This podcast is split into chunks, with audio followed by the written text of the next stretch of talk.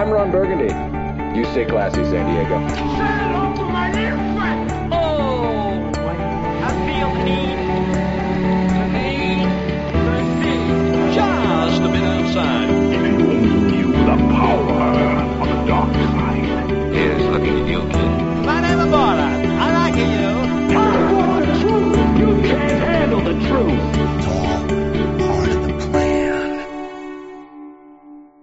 Bienvenidos a Cine Express Podcast, este es el episodio número 119. Saludos, mi nombre es Fico Canjiano, como de costumbre. Gracias por estar con nosotros aquí hablando un poquito de cine, de lo último en el mundo del cine.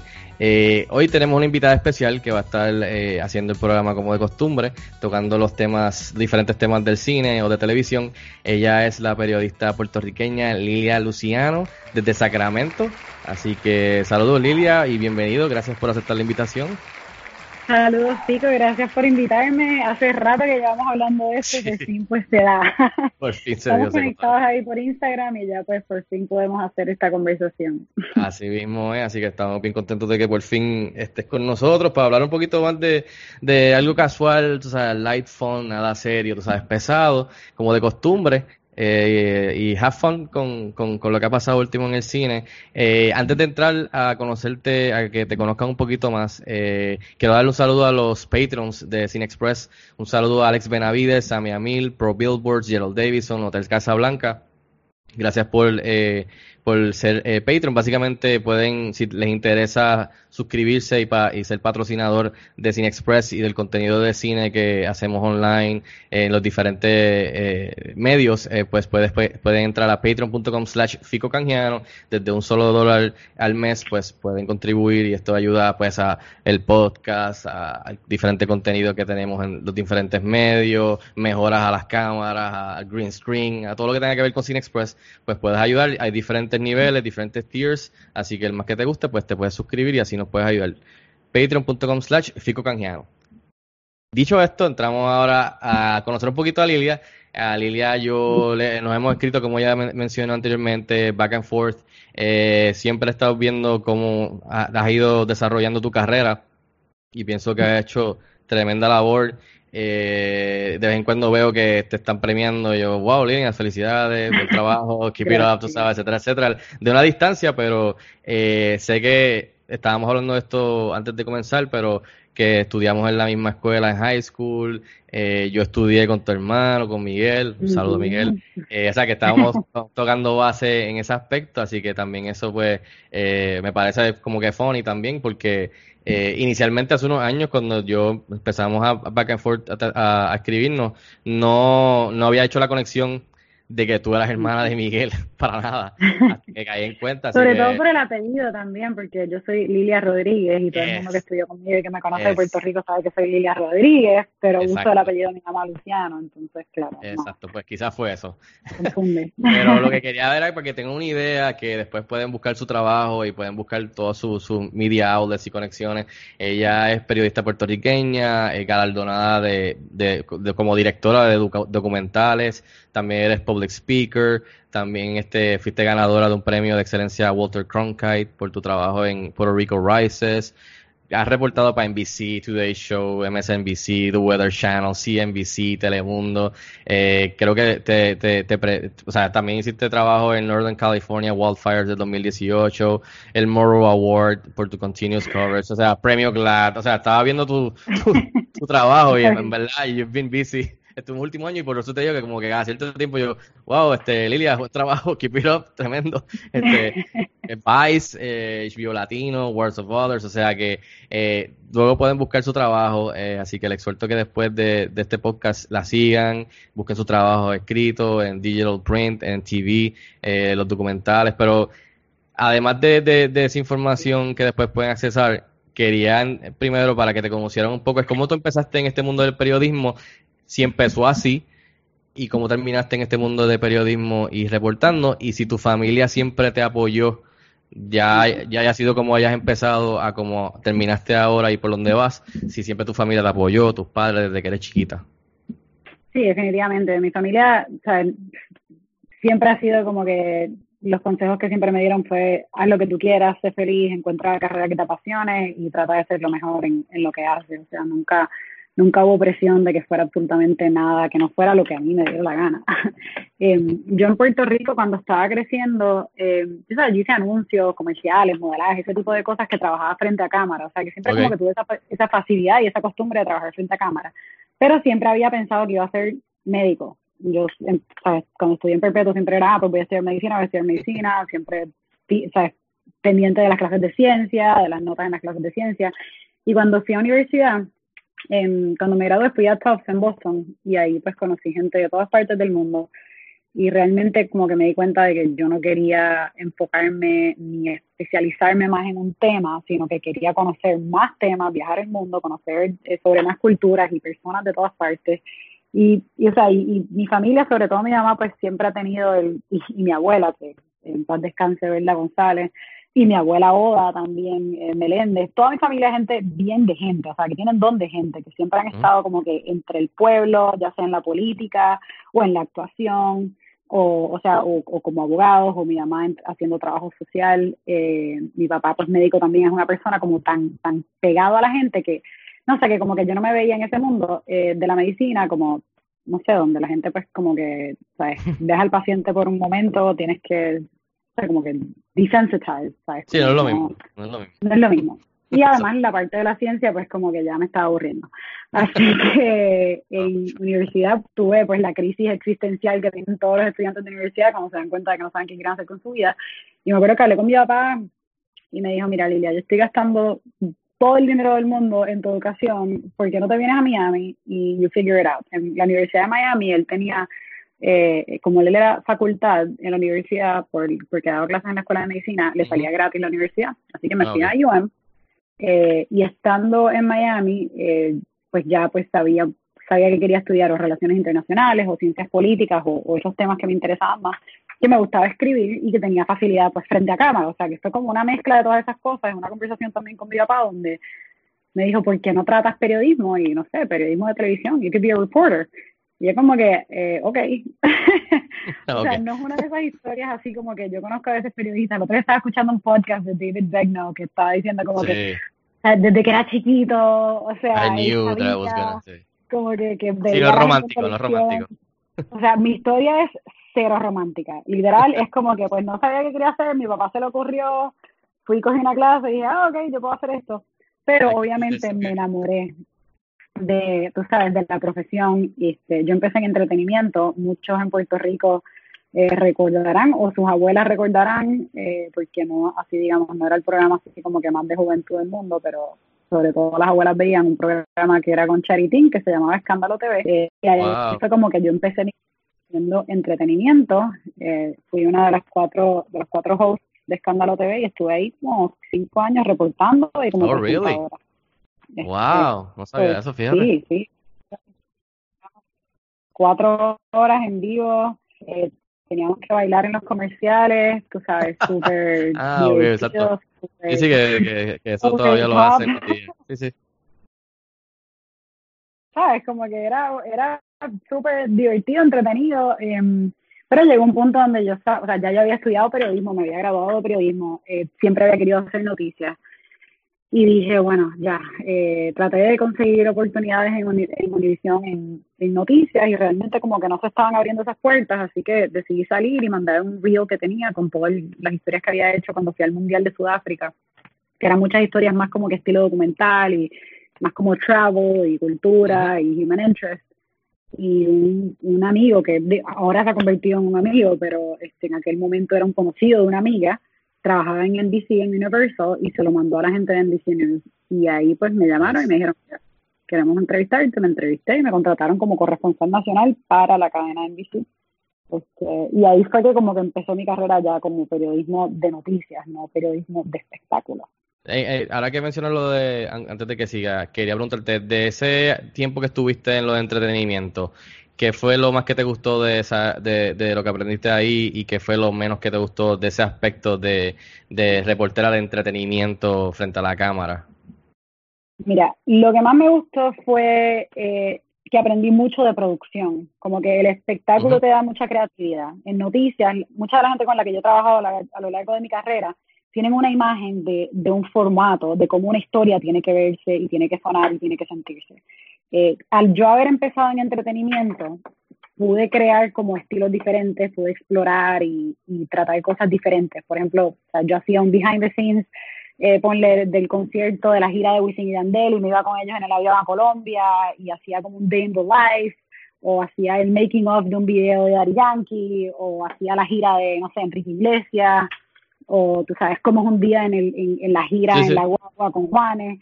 O sea, esas cosas tú tienes que ser, tienes que hacer, tienes que ser creativo, o sea, tienes que como que ingeniar, inventar y, hacer cosas que, que no aburran al público. Entonces, yo siento que yo aprendí mucho de producción y de como que el timing de una historia, eh, aprendí a editar con videos musicales, o sea, que como que hay cierta musicalidad y cierto ritmo en las historias y como que desarrollé ese ojo y ese oído, que es más complicado y es más creativo de lo que uno desarrolla trabajando siempre en noticias, haciendo un package de 1.30, tú sabes, donde es como que soundbite, eh, over, soundbite, chao. Em, y también, obviamente, hice un montón de amistades, la pasé increíble, o sea, fue súper divertido. Eh, los premios siempre eran como que, ¿sabes? Una semana sin dormir, pero fiesta y tú sabes, joda. ok, Lilia, pero estás está hablando muy bien de esta área. necesitas decirme lo negativo. ¿Qué fue lo que no te gustó de esta época? Todo eso suena increíble cuando tienes, tú sabes, entre 20 y 25 años. Eh, obviamente, yo siempre he sido una persona que he estado muy eh, conectada con, el, con la actualidad, con, con el mundo. Siempre he querido tener un impacto en el mundo.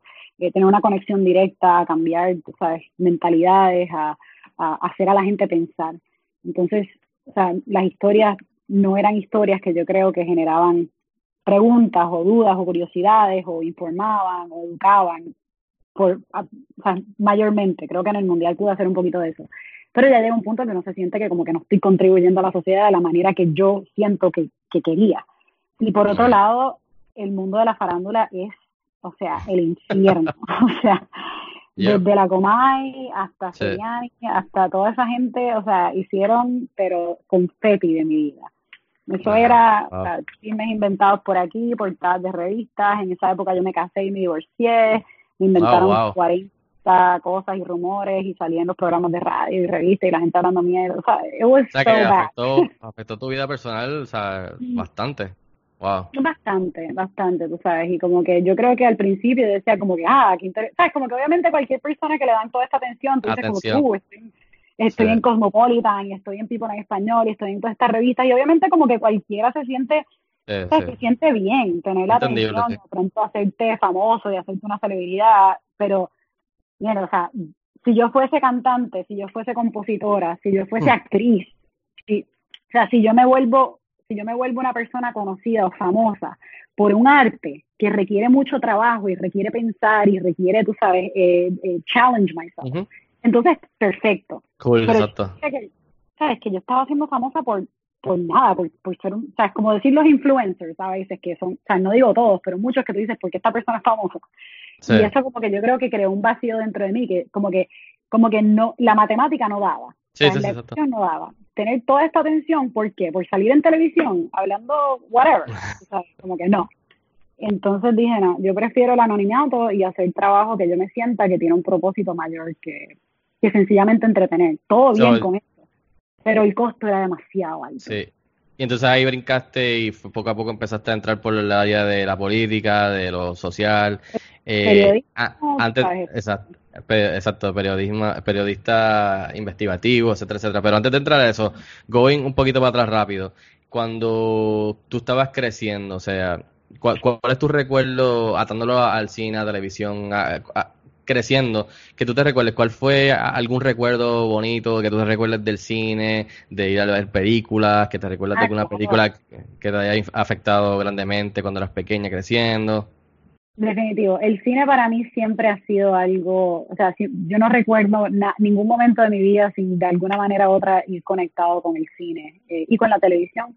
Mi abuela fue actriz, eh, mi abuela a los tres, cuando yo tenía tres años me puso una novela a actuar. O sea, yo tenía un papel, una novela en Puerto Rico que se llamaba Andrea. Eh, y toda la vida ella, mi abuela murió insistiendo que yo tenía que ser actriz sea, que yo siempre tuve esa, esa conexión eh, con, con, la actuación y con el teatro. Yo tuve, en, cuando estaba en high school o en junior high, no me acuerdo, por ahí quizá como en décimo grado o en noveno, no sé. eh, cogí clases con Roberto Ramos Perea en el Ateneo de Puerto Rico y como que siempre tenía Nice. esa, esa visión de que de pronto pues iba a explorar ese campo durante toda mi vida. Eh, al final pues decidí que no porque realmente tenía más interés en, en el periodismo y en conocer el mundo real, no tanto el narrativo. Pero, pero sí, en cuanto a películas de cine, mira, yo siempre he pensado y siempre lo he dicho, que yo creo que yo vi Forrest Gump demasiado joven. Eh, Gump a mí me afectó, pero de Afectó. una manera como... Tremenda O sea, el película, con mucho énfasis Tremenda. histórico y todo, exacto. pero el trauma, tú sabes, como que el, como que yo siento que, que la empatía que yo descubrí dentro de mí y el mal que descubrí que existía en el mundo, todo iba a ser esa película. o sea, Fue overwhelming.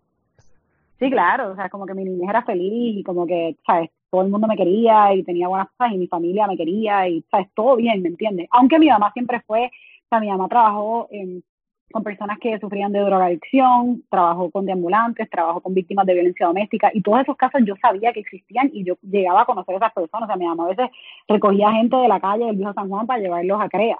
eh, o al, o, a la- o al refugio, donde sea que tuviesen que ir, y, y yo me acuerdo que los conocía de nombre. O sea, yo siempre tuve una, una visión de la realidad, o sea, es muy real. Pero por alguna razón, Forrest Gump, o sea, el tema del, del, del VIH, SIDA, el racismo, eh, la guerra injustificada, el, el uso de influencia, siempre me acuerdo como que cuando la mamá se acuesta con el principal de la escuela, como que todo eso para mí fue Sí. tan traumatizante. Como que todas esas historias, todas esas anécdotas, o sea, que mataran al presidente, todo fue como que, como, o sea, como decir una vida entera encapsulada así en un momento de mi vida que, como si me hubiese tomado una pastilla y de momento mi cerebro funciona diferente. O sea, Te, fuiste bien fuerte, te fuiste... Yo pensé que tú ibas a mencionarme como Home Alone, qué sé yo, No, Pretty Woman, Never Ending Story, te fuiste No. con Forrest Gump, bu- que buenísima, te fuiste, ¿sabes? Buenísima, que, que, que, me, que me gusta eso. todo y, y en, en mí. O sea, yo creo que esa película también hizo que, que de alguna manera yo desarrollara esta, ni siquiera pasión, pero necesidad por cambiar las cosas que están jodidas en el mundo, ¿me entiendes? Ujú, definitivamente, especialmente hoy día, todavía. Sí, claro, lo Y viendo y creciendo, ¿qué, qué otras películas así te gustaban? O series de televisión, porque sabes que en Puerto Rico la televisión cuando uno era niño eso era importante, ¿sabes? Sí, claro. O sea, yo tenía en mi cuarto el, el televisor que cambiaba, tú sabes, 2411, y en el cuarto de mi mamá había cable. O sea, que yo lo que veía en mi cuarto era, tú sabes, eh, Fresh Prince, Full House, los House. todo, todo en español, obviamente, que daban en el canal 11. Tú, tú no eres de, tú no eres de la época de Punky Brewster, ¿verdad? No. Yo era bien. Yo me vestía de Punky Brewster, pero en verdad no me acuerdo de Punky Yo tenía un crush con esa, con esa nena, para esa edad. Yo tengo fotos por ahí como que disfrazada de Punky Brewster y eso, pero en verdad no me acuerdo. Lo que me acuerdo full era, eh, así, las obsesiones de mi vida en cuanto a películas y shows fue Little Mermaid, que la veía 400 veces al día. Después, eh, espérate, antes te, te voy a decir otra, pero después de Little Mermaid, Aladdin. Aladdin, Aladdin, claro. 400 veces al día. Después, eh, Clueless. Clueless, claro. Clueless, cuando salió, después que salió Clueless, yo no sé si tú te acuerdas, porque esto era Sí, un que film visitó, que visitó. Yo Miramar, lo vi, yo lo vi, sí, yo lo vi, lo vi, Benicio del Toro y, y Alicia Silverstone. Y Alicia Silverstone. Pues cuando Sí. ellos fueron, yo fui a la casa de Benicio y me le paré afuera. Y Wow, él la buscó y me la presentó y hablé con ellos un rato. y wow, nice. y él me firmó autógrafo y me los mandaron por correo después, porque yo les dejé una notita agradeciéndoles en el buzón y ellos recibieron, o sea, parece que abrieron el buzón, vieron la nota que yo les dejé después y cuando regresaron a Los Ángeles me mandaron como de la oficina de prensa, lo que sea, una, y todavía tengo la foto, una foto Wow. por los dos, por ella Nice. y por él. A mí y a mi mejor amiga Tara Rodríguez también le mandaron otras fotos para ella. Que fue un detalle tan lindo, o sea, yo no puedo creer que ellos Sí, claro. se fueron, fueron a Los Ángeles y todavía me mandaron eso por correo. Y lo- todavía lo tengo. Y escuchar por correo es como que, wow, por correo. Ajá, por correo, no es como que, es como que le dieron like a algo, Exacto, como que, exacto. o sea, ¿Te recuerdas qué película, te recuerdas qué película era la que estaban filmando? Yo me recuerdo. Six Baggage, exacto. Muy bien, muy bien. me muy bien. Yo me recuerdo del chisme y yo fui allí y yo, fue, fue un día que se, que se había chismeado así, tú sabes, y yo fui al elemental y vi que ellos estaban allí, pero no sé si estaban recogiendo al- a, a familia de, de Benicio, sobrino, o algo así, no sé, no estoy seguro, pero estaban allí recogiendo a alguien. Este, Ah, wow, una cosa, Clueless. Yo fui a la casa bien presentada. y Mira, y, y, y y off- película, exacto. después de Clueless, Almost Famous, fue así como que The Ah. Obsession. Este, ah, Great Expectations. Bueno. O sea, había el diálogo completo ahí como que obsesivo. Y el postino también, el postino también Ah. la veía, la veía, la veía, la veía. ¿Qué, qué, qué tipo de crushes tenías? Tenía, tiene que haber tenido crushes con actores o, o tú sabes. Tú no eres la Ajá. época de Save, by the Bell, ¿verdad? ¿No? ¿O sí? No, olvídate de eso. Cualquier persona que me conoce a mí y la todo el mundo en la escuela como que tiene como que ay él juega voleibol, ay ella hace esto, ella el otro hace gimnasia, whatever. La única razón por la que a mí me conocían en perpetuo era por la obsesión que tenía con Ricky Martin. Era una enfermedad. Nice. O sea, mi relación con Ricky Martin era enfermiza. Mi relación con Ricky Martin. sí, sí, no, o sea, mía, porque de, o sea, one sided obviamente. Exacto, one side, exacto. Yo vine a conocer a Ricky Martin la primera vez cuando, de hecho, ahora mismo estoy, estoy en mi biblioteca y estoy viendo una foto que tengo con Ricky Martin la primera vez que lo entrevisté. Yo lo vine a conocer ya cuando yo estaba trabajando en, en Univisión, en Telefutura. Pero Ricky Martin no se veía el, el, el blanco de la pared de mi cuarto por los collages de la cara de. O sea, todas mis amigas se acuerdan. ¿sabes? De hecho, yo le enseñé fotos de mi cuarto a Ricky Martin cuando le- una vez que lo entrevisté en Miami. Y él se moría de la risa. eh, Súper, pero súper. A mí Wow. ese, Ricky Martin es uno de mis act- act- o sea, artistas favoritos de, de, de ever, en verdad. Eh, especialmente ya, en lo musical y todo lo que hace, ¿sabes? Que eh, tu Claro, crush no, estuvo mal. Exacto, exacto. Y después de verlo ahí, tú sabes, con las protestas más Claro, no, siempre, siempre. Yo lo he conocido varias veces y siempre ha sido súper buena gente conmigo. Y, y la otra vez, la última vez lo vi con mi, mi esposa, es como, mi esposa se muere por Ricky Martin. O sea, se puso tan nerviosa cuando fuimos, tuvimos la oportunidad de ir a los Critics Choice Awards en enero, por primera vez. Eh, y él estaba allí por la serie de Versace, el grupo entero. Ah, súper. y cuando estaba en el, estamos en el, en el blue carpet, porque era, era, era azul, eh, está pasando, yo, hey Ricky, ¿cómo estás? Y él paró, y mi esposa nunca lo había conocido, pero like, se muere, o sea, cuando te digo se muere, es que se muere. Se puso tan nerviosa que cuando yo estaba hablando con español con él, le dije, mira, esta es mi esposa, Keisa. Mi esposa empezó a hablarle en inglés. Yo dije, pero ¿por qué tú le estás hablando en inglés y puedes hablar en español? Y, y- y al yo le digo, ¿qué te pasó? Y ella, mira, en verdad, yo no sé qué me pasó, me fui en blanco. Yo, wow, o sea, se puso, estaba temblando. Él tiene, él tiene esa fuerza, ese hombre es a force of nature, él tiene como que ese poder, su Sí, persona sí. sobrenatural. Yo todavía, o sea, yo no lo veo hace tiempo, pero la última vez que lo vi fue así como que igual me quedé starstruck. O sea, tiene carisma y, y tiene ese, ese star quality desde, de- bueno, desde pequeño. Así que a mí me encanta su carrera musical y todo lo que ha hecho por Puerto Rico y, y, y por todos los diferentes, todas las diferentes organizaciones y todo lo que hace. Así que ah, por eso te digo, tu crush eh, ha, ha- sido, desde pequeña ha sido bueno, ha, ha tenido frutos muy buenos para Puerto Rico. no Este, tenía cosas ahí patético ni nada, él es, él es, él es bueno. Mira, volviendo entonces, eh, ya conociéndote un poco en cuestión del cine, de televisión y creciendo, volvemos otra vez entonces en que entraste ya en, en lo investigativo, en lo político, en lo social. Eh, explica, habla un poquito de cómo fue que entonces entraste en este mundo de los documentales eh, relacionado al cine Ah. y qué te gusta de este mundo, de lo que has trabajado. Se te hace, como mencioné, ha, sido eh, direct- o sea, ha, ha estado al mando dirigiendo. Eh, ¿Te gusta más estar dirigiendo, al mando de, de, de la dirección? Eh, ¿Te gusta más el aspecto de productora? ¿Te gusta más el de writer?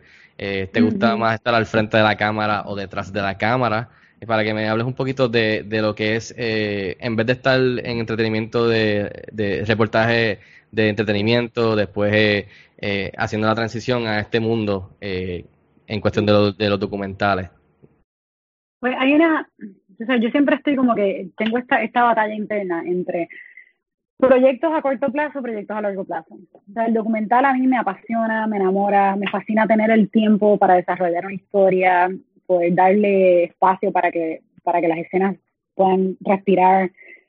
Me encanta poder hacer investigaciones y, encontrar personajes y, ¿sabes? y trabajar con equipos talentosos, tú sabes, de, de directores de fotografía, de productores, de sonidistas, de coloristas, de editores, o sea, hay algo en el documental que obviamente es, o sea, es tan gratificante.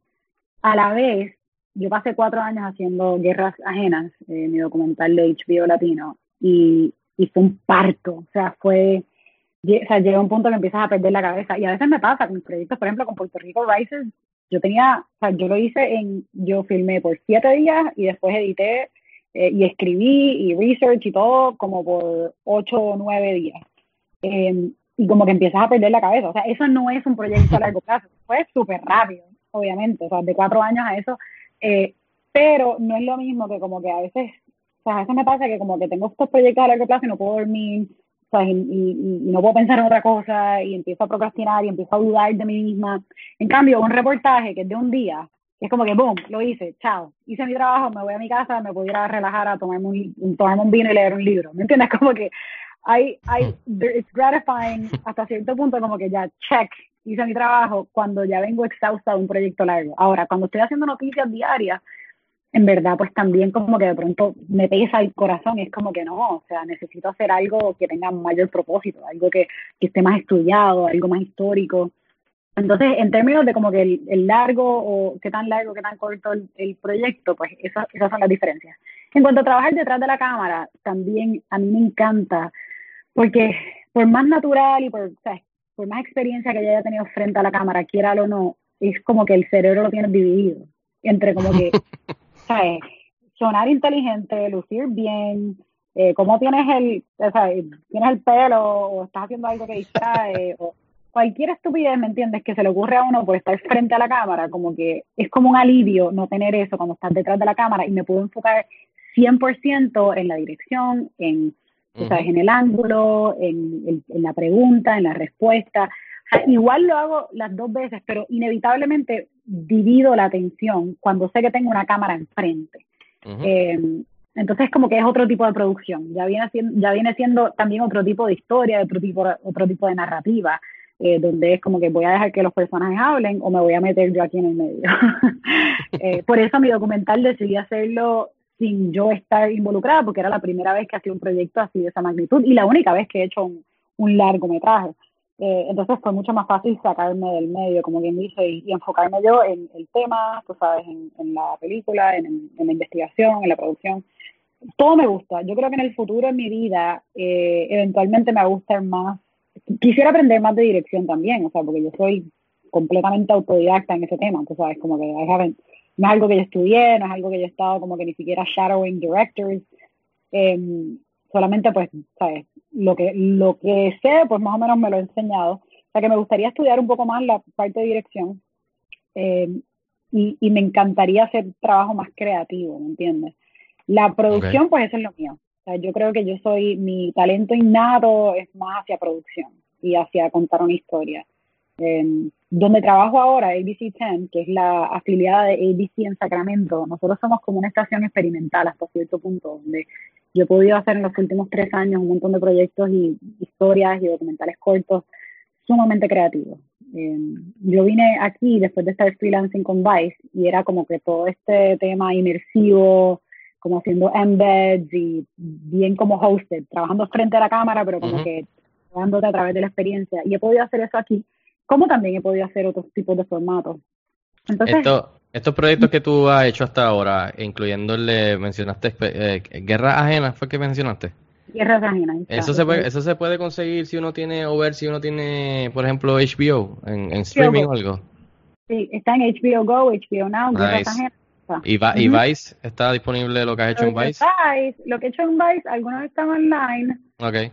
y lo que está en y los otros están en, en tienes que ponerle un password porque si tienes Viceland si estás Ok. suscrito a Viceland Sí, sí, sí. pues lo puedes ver pero si no como que necesitas un Y el de Uprise, el de, el de Puerto Rico. de Puerto. Rico mira yo lo tengo pin en mi en mi Facebook en mi página Ah, pública ok, de Facebook perfecto. en mi fanpage ahí está porque yo lo subí Sí, para que. o sea, Ujú. sin- como decimos en Puerto Rico, sin cojones. Sí, Este, exacto. yo subí ahí directo, tú sabes, como que no se supone, porque obviamente era del canal, no es mío, pero tú Ah. sabes, ¿sabes? yo sabía que era para Sacramento, porque era para mi estación, pero yo sabía que yo quería que lo vieran claro. Ah, vale, Rico. exacto. Así que me dejaron ponerlo ahí y ahí sí, y ahí seguirá. Y para los que estén interesados, pueden, exacto, pueden entrar al, al Facebook de ella y, y buscarlo para que lo vean. Facebook y está en YouTube también, pero si Sí. lo más fácil es si vas a mi Facebook, a mi página de Facebook, eh, ahí está arriba. ¿Qué, no lo qué, ves. qué andas trabajando ahora mismo? Mira, en este momento estoy terminando tres guiones para una serie que hice en la frontera la semana, hace dos semanas. Estuve en McAllen, en Texas, eh, con la Mm. guardia, guardia fronteriza, con Border Patrol eh, y trabajando con, con gente que está buscando refugio, asylum seekers, Wow. Eh, en McAllen y en Brownsville, en Texas. Eh, sobre todo me estoy enfocando en una política nueva de la, de la administración eh, de Trump, donde, por ejemplo, antes, si tú eras, eh, si tú vienes de Centroamérica, por ejemplo, de un país donde hay full, tú sabes, este, violencia y vienes eh, amenazado, como cientos de miles de personas han venido a Estados Unidos en el último año, em, hay un proceso donde te procesa la Guardia Fronteriza, Border Patrol, y después te sueltan en Estados Unidos si tienes familiares que te puedan recibir. O sea, que si, digamos que yo vengo de Centroamérica, ¿sabes? me amenazaron, cruzo la frontera, cruzo México, cruzo la frontera de Estados Unidos, em, y puedo esperar mi proceso de, de, de asylum estando en Estados Unidos. Pues ahora hay una política donde, donde están empujando a la gente a México, aunque no sean mexicanos, dicen no, ahora esperas en México. Eh, y esa es la, la política en la que me estoy enfocando. Yo trabajo Wow. mucho, el año pasado hice un programa con Discovery Channel que estuve como cuatro meses en total eh, entre investigando y viviendo en la frontera en Arizona y en Texas. Y antes de eso también había ido con, con mi canal. Así que ¿Y es un esto, y esto es como que el documental también lo que está tras los tres guiones o es como para como miniseries o, o qué es lo que qué exactamente es lo que es? cortas, son historias cortas. Historias cortas, short, short stories. sí. uno. Y son cinco minutos cada, cada uno, o sea, los considero reportajes eh, y van a ser eh, para toda la... Mi, mi estación le pertenece a una compañía que se llama Tecna. O sea, es una afiliada de sí, pero Tecna tiene más de 50 estaciones por todo Estados Unidos y a veces se comporta más como un network eh, y hacen sus proyectos para estas estaciones, o sea, aunque sean de ABC, de NBC o de CBS o de Fox. Eh, entonces, este proyecto es para todo Tecna. Va a salir en, Ah, a través de Estados Unidos en estas estaciones. Sé, que sé que sé que vi que habías hecho un cuando estaba surgiendo lo del lo del escándalo de Telegram, tocando un poquito la política de Puerto Rico y el y básicamente el uprising de Puerto Rico para sacar al gobernador. Sé que to- hiciste como un no, no creo que la palabra es recap, pero hiciste un video que estaba muy bueno que básicamente te ponía up to date para los que no sabían, especialmente en Estados Unidos. Eh, además de eso. ¿piensas hacer algo, algo que sea relacionado a eso a la larga? Como que me vi un, un- documental o algo más, más Definitivo. estudiado, desarrollado, sí. Definitivo. O sea, eso fue porque yo estaba, yo estaba a gritos eh, con mi jefe que me mandara a Puerto Rico. Eh, igual que pasó con María, cuando está, cuando Sí, María sí. pasó, yo estaba, o sea, yo decía, mira, es que voy a volar sola, no me importa si me quieres votar. Y él como que, por favor, dame tiempo, ten paciencia. Cuando pasa María, sí, yo venía de una conferencia de derechos humanos que tenía en Nueva York, aterrizo en, en Sacramento y ahí me manda inmediatamente a México a cubrir el terremoto. Regreso del terremoto y me dicen, y le digo, por favor, mandame a Puerto Rico, mandame a Puerto Rico. Y me dice, no, te tienes que ir a cubrir los fuegos que estaban pasando aquí, en, en, en el Sí, norte de. California, donde yo vivo. O sea, que me tocó cubrir los wildfires. Y ya cuando regreso de eso, me dice, bueno, hazte un pitch, tranquila, o sea, la historia no va para ningún lado, puedes desarrollarla bien y nos vamos. Y fuimos a Puerto Rico. O sea, que cuando pasó esto, pasó lo mismo. O sea, como que cuando las protestas, yo estaba desesperada, como Se que quería ir, exacto. tengo que estar ahí cubriendo. Y él como que, mira, ¿sabes? yo quisiera mandarte, pero no vamos a hacer eso. ¿Por qué no haces uno de tus explainers, que es algo que yo hago frecuentemente? Y yo, perfecto, ¿sabes qué? Chao, no, no te necesito. Entonces, me senté, escribí un, un explainer, hice tres, hice, tú sabes, hice, hice el primero, como que el recap, el otro ya cuando se estaba hablando de Wanda, y el tercero ya cuando, eh, o sea, no, men- mentira, el segundo cuando la protesta grande de las Américas, y el tercero ya cuando Ricky renunció. Entonces pude sacar eso en televisión acá y sobre todo, pues claro, promoverlo a nivel digital. El primero fue, o sea, yo, yo lo puse ahí como que, o sea, X, ojalá que la gente pues lo pueda compartir con amistades para que entiendan. Y me imagino que ese te lo disfrutaste, te, lo, o sea, te, gustó estar al frente de la cámara porque te querías desquitar. te querías. Definitivamente, cuando se trata de Puerto Rico, tú sabes, no hay nada que me apasione más. O sea, para mí, Por eso, cuando me estabas preguntando, digo, sí, definitivamente quiero hacer un proyecto y más de un proyecto en la isla que sea, ¿sabes?, más estudiado. eh, Sí, desarrollado, más. Los trabajos históricos, tú sabes. Dándole, dándole un poquito de espacio al tiempo a que, para entonces look back y, y darle. Contexto, ¿sabes? Contexto. Ujú. Yo creo que Puerto Rico no se puede entender en el momento. Puerto Rico, o sea, Exacto. nosotros podemos contar nuestras historias y contar quiénes somos sin mirar a la historia eh, colonial, sin mirar a la historia política, económica, eh, nuestra relación con Estados Unidos, nuestra relación, o sea, con España, o sea, hay, hay tanto que tiene que ver con lo que pasa ahora que, que yo creo que, que no se puede dejar fuera de la conversación. Y eso fue lo que me gustó de Puerto Rico Rises, que yo pude hacer eso, tú sabes, que tuve el tiempo de desarrollarlo para que no sea solamente, este es el impacto de María, chao, no, era por esto era que la infraestructura estaba tan ¿sabes? debilitada, eh, por eso la, la economía ¿sabes? estaba como estaba. O sea, que ese tipo de proyectos a mí me gusta. Y me gustaría hacer algo histórico sobre la mujer puertorriqueña. O sea, yo creo que en Puerto Rico hay... hay, hay Sería buenísimo. Maravillosa, rica. Eh, hay, hay líderes que han dejado... Y una pregunta, Lilia, en cuestión de esos proyectos que, proyectos que tú has hecho, que han sido hasta premiados, tú sabes, ¿no hay ninguna manera o tú has tenido alguna ah, ¿cómo te digo? Eh, quizás alguna, has tratado maybe de, de ponerlo un servicio de streaming como Netflix, donde a, veces aparecen otros documentales que no son muy buenos o, que digamos, sin mencionar algunos, que, que, que son premiados, no sin mencionar, pero merezcan quizás que tengan ese exposure, tú sabes, no sé si has, hablado o, tienes, o, o, siendo del canal no puedes usarlo, ¿cómo, cómo sería? O sea, nosotros tenemos nuestro propio OTT, o sea, nuestro propio canal en, en Apple TV, por ejemplo. Y en ah, ok, ok. Tú puedes bajar el app de ABC 10, o sea, que yo no podría okay. sí, sí, okay. o, o, o, regalárselo porque el contenido no es mío. El de HBO está en HBO Go. Eh, y lo de Vice, pues ellos lo han vendido ahí en y a veces me escribe gente de Rusia, me han escrito de, de todos países, este, gente que vio cosas que hizo en Vice y como que, no, mira, acaban de pasar esto aquí en mi país. Como, o sea, todavía lo están dando.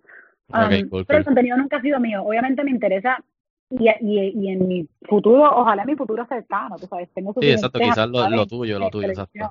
Uh -huh. Claro, que yo pueda crear y que lo pueda así, tú sabes, hacer con para Netflix o Amazon Prime o, o Hulu o cualquier Exacto, sí, algo que, que llegue más a, a, a, tú sabes, a, la, a, la, a, la, gente casual que ya está usando Netflix, Hulu, como tú dices, Amazon Prime claro. Video.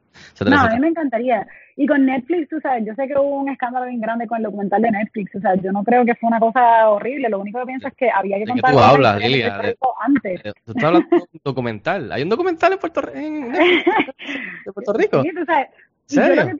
Es que hay que contar historias que son más importantes antes, o sea, es como que saltarte 10 pasos y dar como que la, la historia número 10, tú sabes, en primer orden de, de historias que deberían, debieron haber, la luz, haber visto la luz en Netflix antes. Lo estás eh, pintando muy bonito, Lilia. Que conmigo. Mira, o sea que, además de los documentales, hacer lo tuyo, eh, sé que dijiste que ya habías hecho un largometraje, ¿te gustaría hacer maybe feature films, largometrajes quizás que no sean eh, relacionados a lo que estás haciendo ahora mismo? Quizás, eh, o algún, ¿qué género te gustaría hacer hipotéticamente vamos al, vámonos al lado del cine, aunque no vayas a hacerlo comedia, horror, qué sé yo, eh, humor oscuro.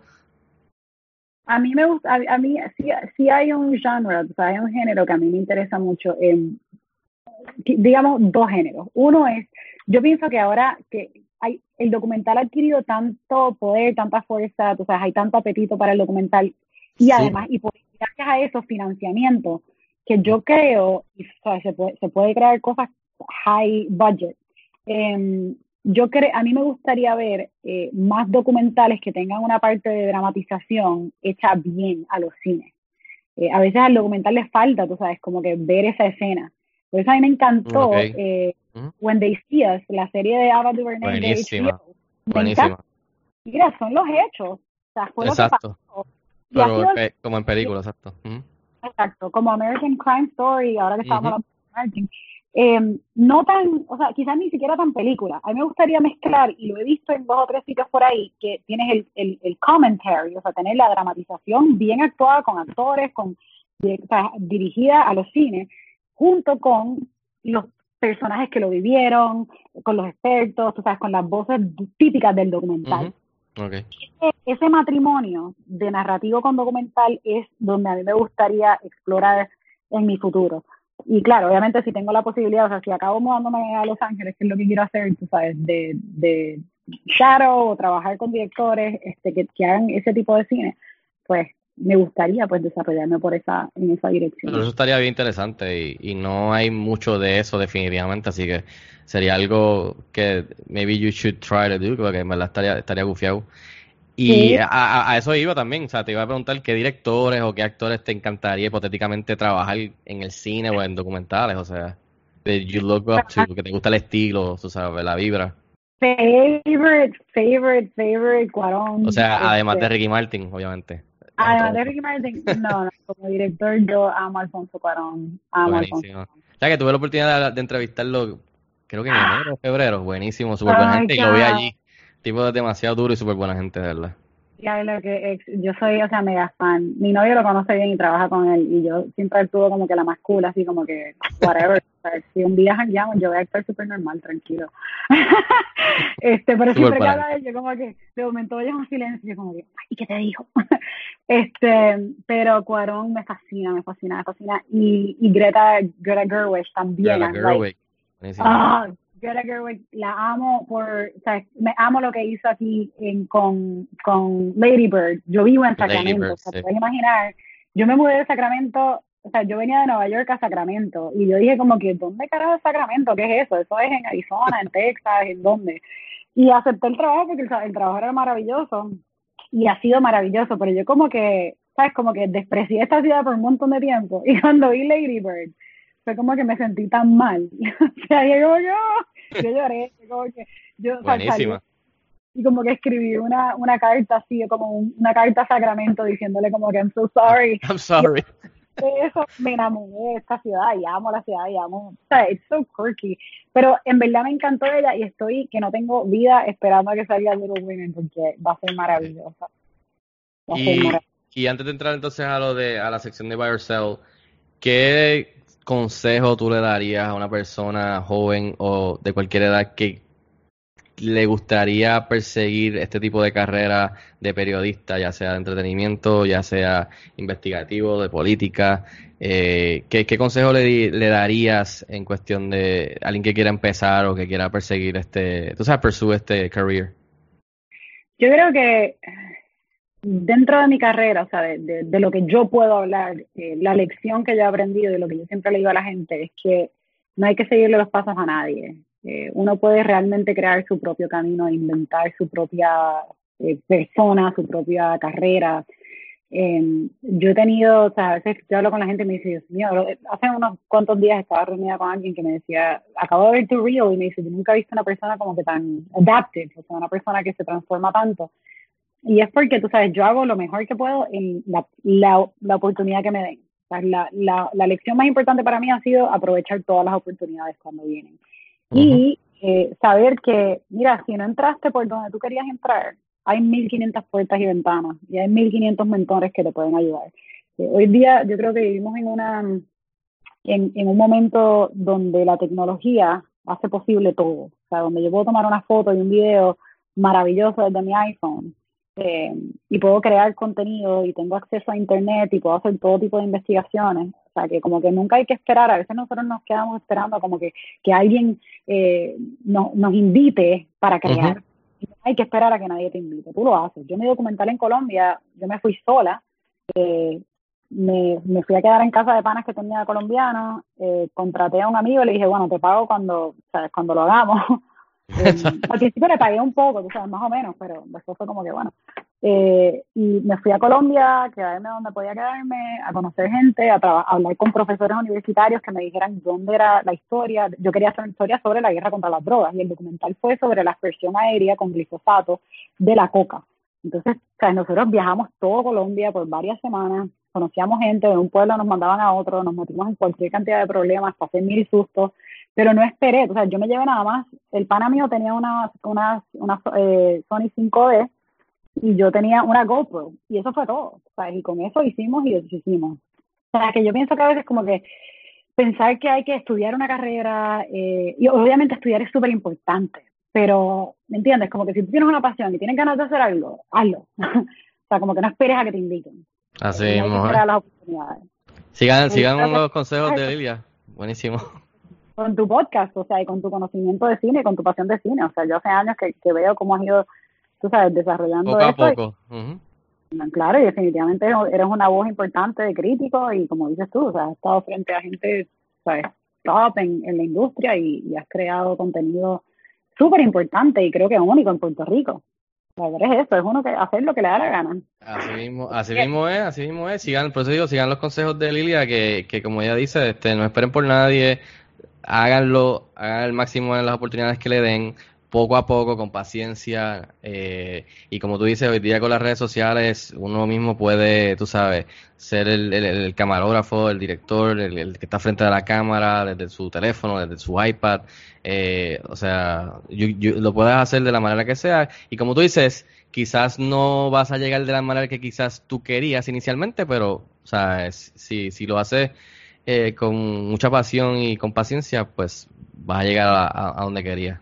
Así que... Y como dice mi, mi, mi, tía, mi abuela, mi papá, mi mamá, mi tía abuela, pero una, una de las cosas que a mí de chiquita siempre me decían que yo odiaba, pero ahora entiendo, es todo a su debido tiempo. Exacto. no quiere las cosas ya. Y las cosas toman tiempo en madurar. O sea, yo muchas veces en mi carrera no he sabido, uno no sabe lo que no sabe. Es como que, claro, yo por ejemplo ahora digo, wow, después de tres años de estar haciendo lo que hago, ahora entiendo por qué no se me dio esta oportunidad antes. Claro, no, no sabía un carajo. Exacto, sí. Definitivamente.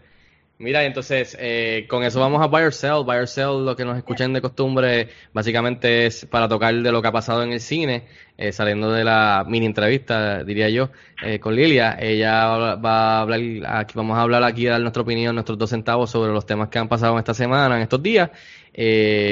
Vamos rápido, entonces, Buy or Sell, básicamente es como, Buy or Sell es como la sección de ESPN que me dice si lo compras o lo vendes y me da tus dos centavos porque por ejemplo, esta semana eh, Harry Styles, ¿verdad? Yo no me recuerdo. Eh, ¿Cómo se llamaba la banda del One Republic?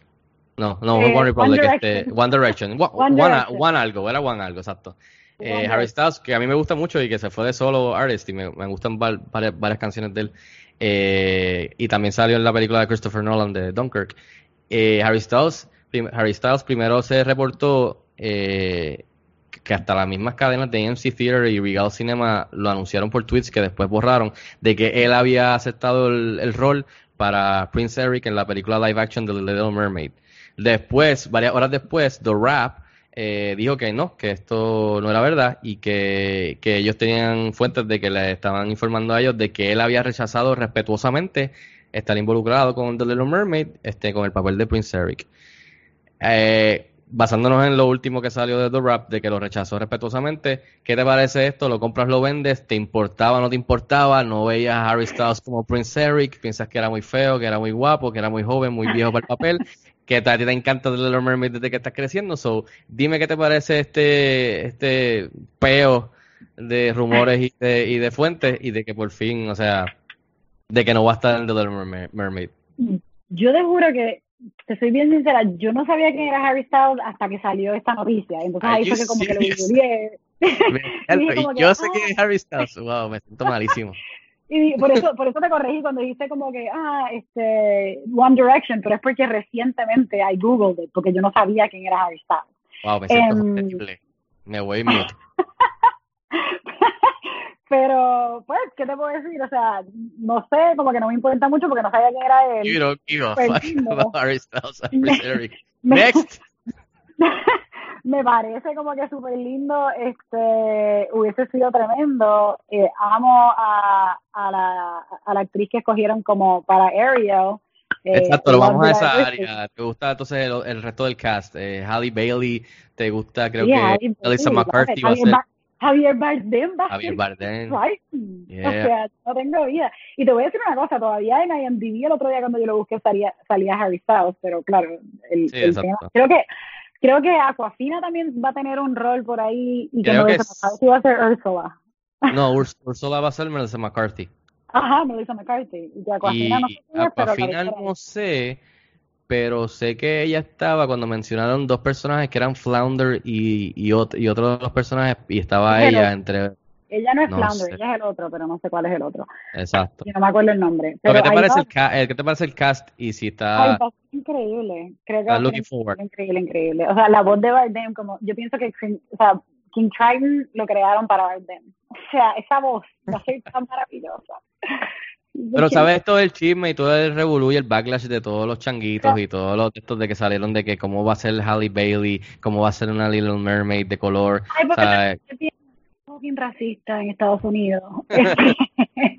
Y, ¿sabes? y whatever, o sea, ya suficientes princesas blancas, X, o sea, como que a mí me encanta como que, ay, ¿cómo va a ser? Little Mermaid no es blanca, Little Mermaid es una sirena, o sea, Which doesn't exist. real Exacto. life, no es como que, Exacto. ah, un unicornio que no es azul, ¿cómo se les ocurre? Como que loco no existe, o sea, ¿qué importa? Eh, no, Ah. I love it, I love it, I love the cast, I love everything about it, todavía no sé quién es Harry Styles, pero whatever.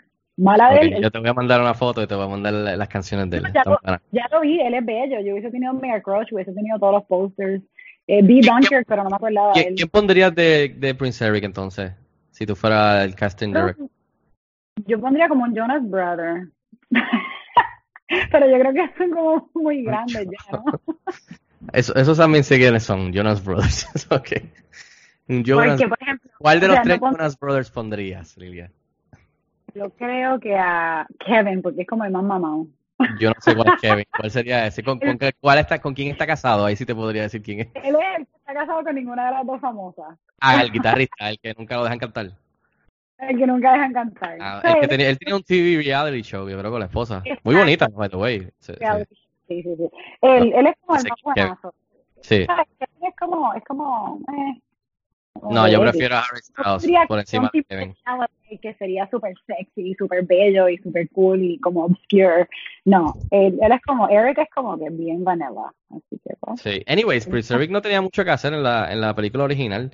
Que, que, que al ver a Harry Styles quizás como músico y artista, quizás como han hecho en estas películas live action de Disney últimamente, de, de adaptación live action, pues le daban algo más que hacer, quizás hasta cantar, estar involucrado, exacto. él- Puede ser que él sencillamente, I mean, yo, yo estoy poniendo palabras en su boca, yo no sé, pero a lo mejor es he wanted to take a stance, porque una de las controversias grandes de Little Mermaid es que, tú sabes, le enseñan a las niñitas que tienen que cambiarse por un hombre. O sea, Eh, la ella, ella sacrificó su, su, No, inclu- su- incluso, sí, sí. Esa, esa historia viene de un cuento que es super dark y horrible. Sí, que si tú no lo sabes, que, o sea, lo hemos hablado en este podcast del origen de este libro, de este cuento de The Little Mermaid, de donde viene, o sea, es, de horror y la sirena se corta la lengua y yo no sé qué más hace para poder hacer eh, que el príncipe se enamore, si es que lo logra o no. O sea, viene de un horror story. Como que, Y ese es el mensaje, o sea, ese mensaje es, es un mensaje que va bien profundo, tú sabes, en, en, en la psiquis de, la, de las niñas. Y no solamente ellas, o sea, todas, todas son como que inútiles hasta que el príncipe la, las- la rescata, pero sobre todo Little Mermaid, o sea, que ella deje de ser ni siquiera quién es, ni siquiera su identidad, su especie, o sea, se, se sacrifica todo por un tipo, como que, no sí. So, a lo mejor él no quiso ser el, el hombre que le pide eso. Vamos a ver si Kevin Jonas, eh, Ke- Kevin lo hace. Vamos a verlo. Kevin está como muy viejo para Eric también. yo creo. También, Es como, sí. Tiene como mi edad. O sea, Sí, hay que buscar a otro, pero yo creo que quizás lo que me da, me- lo que me da a entender es, como te dije, que como están estaba, estaba en negociaciones, Harry Styles quizás están buscando a alguien que sí, que pueda actuar, pero que al mismo tiempo venga del background de musical para que le meta, porque en esta ocasión, en esta versión, Prince Eric va a tener más que hacer. ¿Mm? Él canta, pero yo no me acuerdo Ah, Harry Styles, bueno, el- el- canta. No, no, no, no, Harry Styles, pero Eric. no, Eric en- él no él canta, nunca él no canta. canta, él es Eye Candy. Exacto. Y Quizás lo que van a hacer es van a extender el papel y van a involucrarlo más y quizás cantaba con ella una canción nueva, le daban un backstory que eh, en cuestión de lo musical, este, que estaría chévere, que quizás buscar a otra persona que lo haga. Eh, anyways, en resumen, eh, Lilia lo vende, no le importaba quién era Harry Styles ni nada de Prince Eric. Lo Este, regalo. tanto lo regala. Eh, siguiendo, Quentin Tarantino, obviamente, pues tiene su nueva película, Once, Up- Once Upon a Time in Hollywood, eh, y ha salido mucho chisme, mucho revolú de que la familia de Bruce Lee, que es uno de los personajes que aparece en esta historia, que entre las entre las personajes que de la vida real, eh, con este con eh, situaciones y ocasiones históricas dentro de su película, como él usualmente hace, eh, este, como Inglorious Bastards eh, y otras películas que ha hecho, pues aquí este hay una escena que salió a relucir en la película que aquí no, en Puerto Rico llega el 29 de agosto si no me equivoco la atrasaron un mes no sé no sé por la razón no, no, no dieron la razón pero llega un mes después ya en, Estados Unidos la pueden ver y entonces eh, uno de los personajes que es el de Brad, el de Brad Pitt eh, es un es un stunt actor y en una escena filmando la serie de Green Hornet que salía Bruce Lee eh, eh, están están hablando de que yo como que quién te, yo te gano a ti, yo te puedo ganar a ti, yo podría ganar a Muhammad Ali, whatever. Que la familia de Bruce Lee dice que la manera que eh, Bruce Lee fue portrayed en la película fue arrogante, bien este, este hot air, o sea, eh, o sea que no era realístico a como era su padre.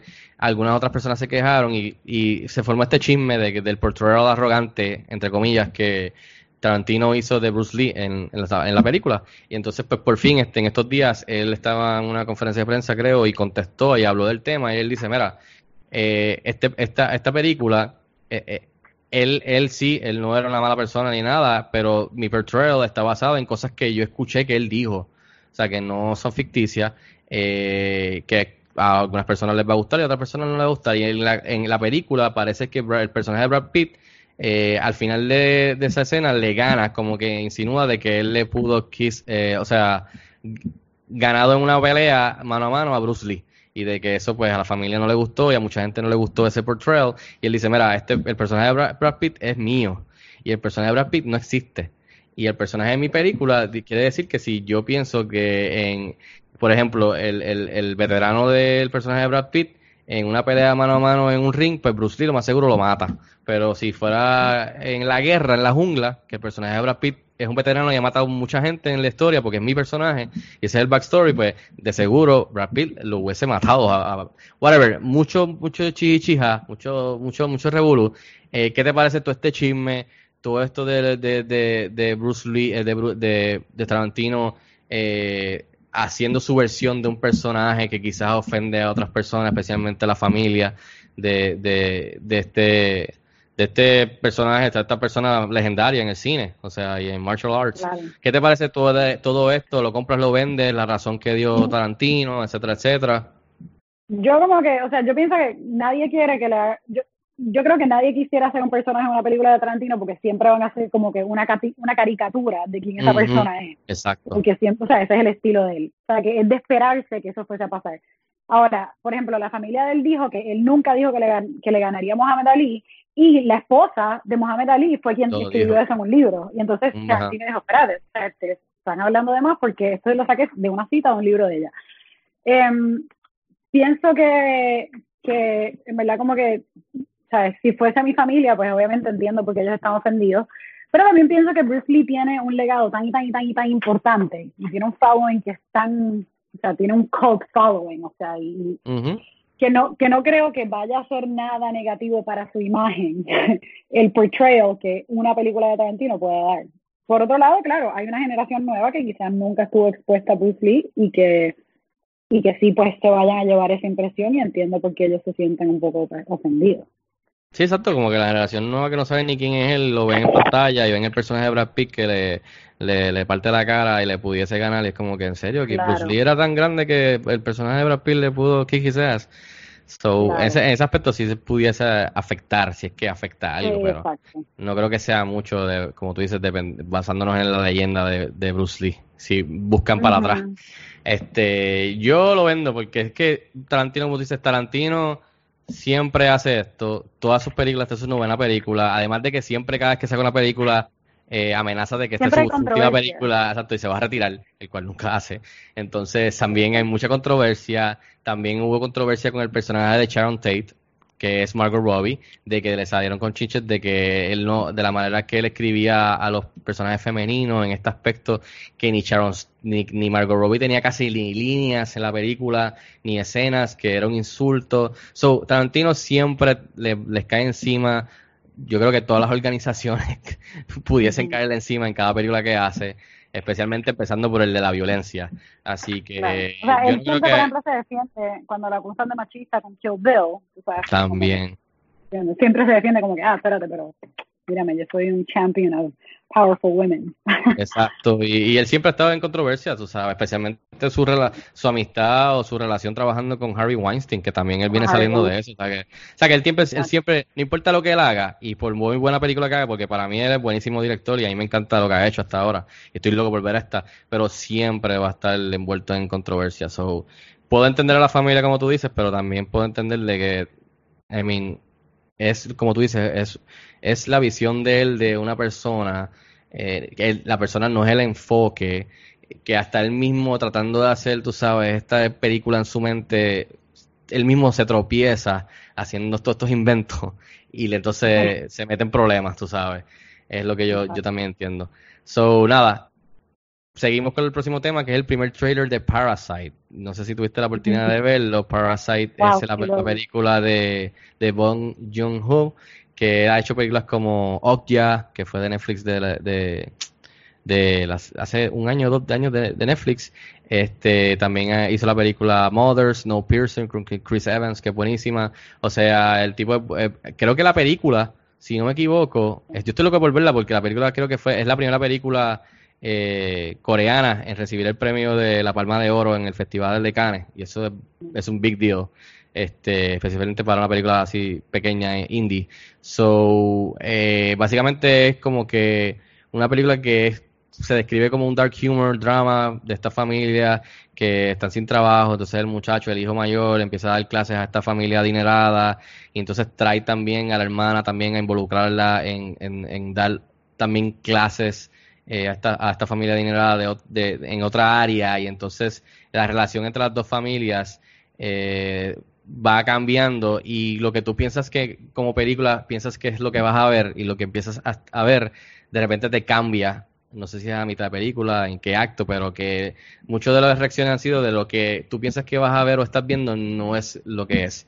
So, estoy bien curioso, estoy bien loco por verla. El primer trailer está buenísimo y tira a un poco como las últimas películas que hemos visto de Jordan Peele, como Midsommar, que se van, tú piensas que es como que, ah, mira, ok, cool, hasta con la misma música del trailer, como que, ah, y de repente es como que se va poniendo dark, se va poniendo como que, ok, what the hell is going on? Ok, ok, estoy interesado en verla. So, no sé qué te pareció, compras o, o vendes este trailer y si te interesa ver la película de, de Parasite. Sea, lo compro y pago triple. El trailer está increíble, tengo tengo muchas ganas de verla. eh, sí, o sea, cada, cada frame, cada, cada segundo de ese trailer fue como, ¿sabes? Como que me impactó. Sí, ¿no? Y, lo- y los temas que la, que, que la película parece que toca, que son muy buenos, ¿sabes? Que son universales y relevantes. Especialmente una familia pobre o, o sea, lower class, middle class, eh, sin trabajo todo y entonces entran con esta relación paralela con esta gente adinerada. Sí, parece Eh. que es como un tema social, o sea, toca varios temas sociales y también pues es un thriller, me parece. O sea, por lo que vi al final del trailer parece que como que se vuelve medio thriller. Sí, este, yo también lo compro, por las razones que tú dijiste y de verdad que ah, estoy loco por verla. Creo que si no me equivoco, se supone que salga ya mismo, debe estar para Award Season, de seguro, para esta época de premio ahora que después de septiembre. So, estoy loco por verla. Otro trailer que salió fue el primer trailer que lo mencionamos ahorita de Little Women, que es de. Greta Gerwig, que ha hecho películas como Lady Bird, que estuvo buenísima el año pasado.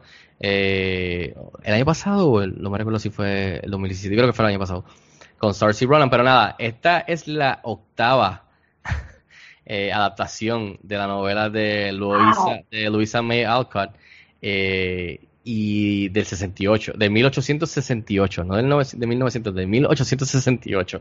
Y para que tengan una idea del cast que ella tiene, estamos hablando de Laura Dern, de Emma Watson, Meryl, St- Meryl Streep, Saoirse Ronan, Florence Pugh, que la vimos en Midsommar, tienen a Bob Odenkirk de Better Call Saul, tienen a, a, a Chris. Cooper, Timothy Chalamet, que lo, tuve- lo tuve la oportunidad de conocerlo allí en los Critics' Choice Awards y mi esposa también se muere por él. O sea, tiene un elenco espectacular.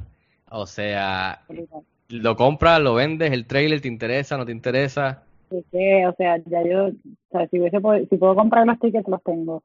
Em, ya tengo date con mi hermana para verla el día que salga. Tengo- Pero ¿por qué te interesa? Por, más, más porque Greta Gerwig, que la mencionaste. Que te O sea, encanta.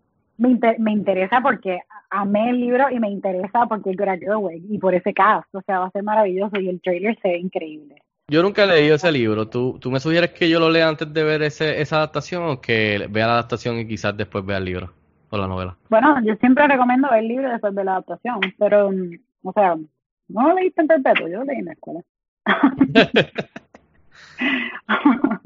¿Cómo no te acuerdas? eh, yo recomiendo que, sí, obvio, hay que leer el libro y después ver la película. Mm, Voy a ver si lo. Voy a ver si, si lo busco en Amazon o aquí en una librería de Puerto Rico. Yo, yo, yo creo que ya vi la versión que hicieron anterior a esa. Pero Sí, claro. no me recuerda, pero esa versión, es que son como son varias. Déjame ver si consigo aquí buscar rápido. Un momentito, porque eso me intriga. Las diferentes versiones. Déjame checar aquí. Ah, ok. Hay versiones silenciosas del 17 y el 1917 y 1918. En el 33, en el 49. La de bueno, no, verla. Ah, no hay. Ah, sí. Wow, con Leah Thompson. Yo creo que maybe la última fue. No, la última yo creo que. Dunst y Claire. Kristen Eh. Bale, yes. En ese, esa fue en el. Ese fue en el 90, en los 90. Sí, esa fue yo creo que la que quizás yo vi. Que exacto, que está Winona Ryder, que está Kristen Dunst, Claire Danes, wow, Christian Bale, Susan Sarandon, eso sí me recuerdo. Sí, era el 94, yo creo que esa, pero yo ni me recuerdo, así que No, me, me- vale la pena leer el libro, o espero esta en verdad. Nada, los dos la compra- lo compramos definitivamente, así que estamos locos por verla. y De seguro viene por ahí también para, para ahora la época de premios. Eh, otro trailer que también salió fue el de Dolomite Is My Name, que me cogió por sorpresa. Yo no sabía ni que esto lo estaban haciendo o no. Con Eddie Murphy, o sea, la leyenda Murphy. que yo no veo desde. ¡Wow! Yo no me recuerdo la última vez que yo vi a Eddie Murphy en una película o en algo. Eh, ah, bueno, lo, lo vi en la serie esta que, que, que me gusta mucho, la de la serie de Netflix en la próxima, en la nueva temporada que salió ahora, eh, creo que es la sexta, eh, salió él en la de en la serie de Jerry Seinfeld de de, Ah, de. Celebrities Getting Coffee Claro. in Whatever Cars. Coffee, Está, chévere, me gusta. Pues el primer episodio es de Eddie Murphy y yo, wow, Eddie Murphy, que estuvo nítido. Que si pueden verlo, véanlo. Este, y esta película es una, es una comedia biográfica de, de este señor comediante Rudy eh, Ray Moore que hizo esta película de Black Exploitation Film, es su personaje en stand-up y esta película que él hizo él mismo en el 1975, que, o sea, que es una película de verdad. Y es como que Eddie Murphy haciendo este personaje, haciendo esa película de 1975. Eh, ¿Qué te pareció? ¿Te interesaba verla ahora que Me sabes viene? súper, Yo no, yo Sí, sabía que venía. Lo Está Eddie Murphy, pareció Keegan-Michael bueno el Key. trailer. ¿Mm? Y me gustaría ver a Eddie Murphy de nuevo en cine, o sea, desde Shrek, pero Yo creo que sí, exacto. Me, me gustaría verlo a él también haciendo stand-up. O sea que ahora mucho, están volviendo a hacer mucho Sería stand-up para tan Netflix y cosas así. O sea, los stand-up viejos de Eddie Murphy son Sí, tan lo- buenos. Los de Ross son históricos. O sea, de verdad que debe- debería. Él, él dice en, en el, en el show de Jerry Seinfeld, dice que él da las razones por qué no lo ha hecho y ¿Y que él está tratando... eh, Bueno, básicamente él dice que no tenía nada que decir, que se, se congeló él mismo con todo lo que estaba pasando, como que está súper out of shape. Que, y que está tratando de get back into it, que está visitando de nuevo los comedy clubs, que está trying to get, tú sabes, como que poco a poco, porque no quiere regresar y hacer algo malo. So, al menos es algo, o sea, que esté volviendo poco a poco. Yo prefiero eso a que no haga nada, porque si él logra hacer algo, un especial para Netflix o HBO, estaría brutal. O como que- que en este mundo que están Unforgiven, o sea, que vaya a ser un especial y que es se después es todo que- el mundo le caiga encima. Es que ese, es que ese es el problema con los stand-up comedies, de- o sea, con la comedia hoy día en general, o sea, es bien difícil. Yo, yo puedo entender ese aspecto.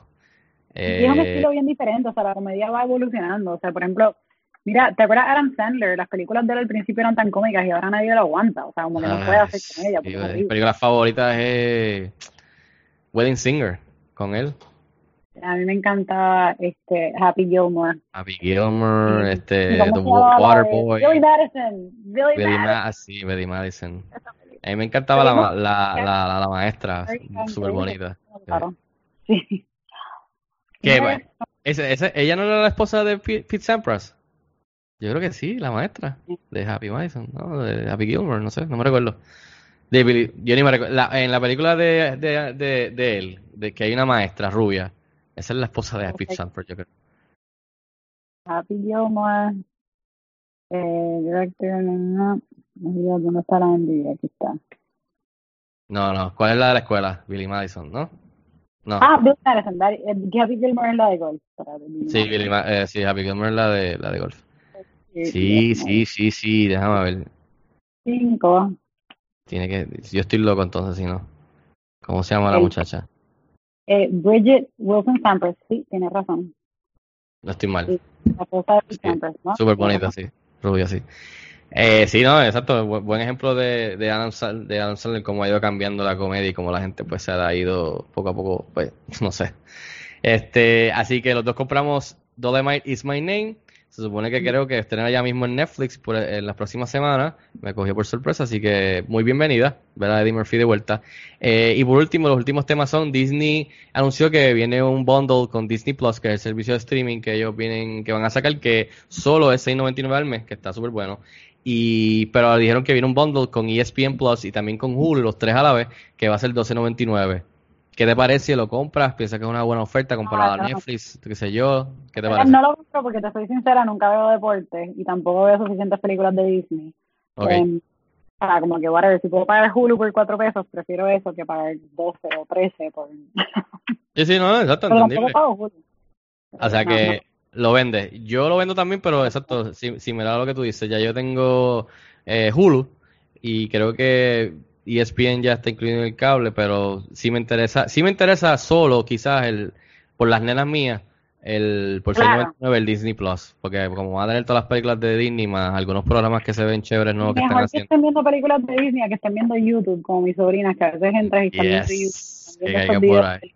No Sí. sé si tus hijas los ven también o si ya son más Eh, grandes. sí, pero pero lo- juguetes y cosas súper Sí, raras. cayeron un, cayeron un rato en eso, en, lo, en los unboxing y en las plasticinas y ahora están con lo de, ¿cómo se llama esto? El slime. Ugh, ¿Cómo se hacen? Ah, videos de- videos cómo hacen slime con maquillaje, lipstick. O sea, los, los- los- las personas cogen los, los- los maquillajes y, y le quitan el maquillaje, el polvo, los tiran dentro del slime para darle color. El lipstick lo parten y lo tiran y lo, y lo rompen dentro del slime, lo revuelven para hacer color en el slime.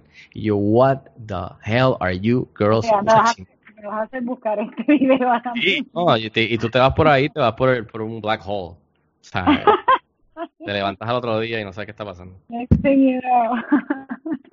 Anyways, lo vendemos los dos. Yo me quedo con el Disney Plus solo, quizás por 6.99.